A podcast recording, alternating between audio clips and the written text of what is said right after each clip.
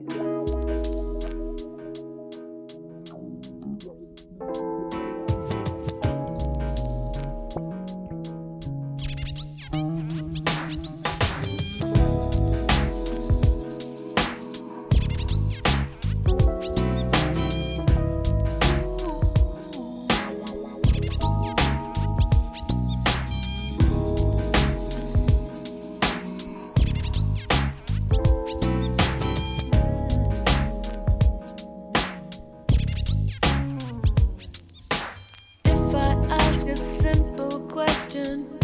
count on your discretion?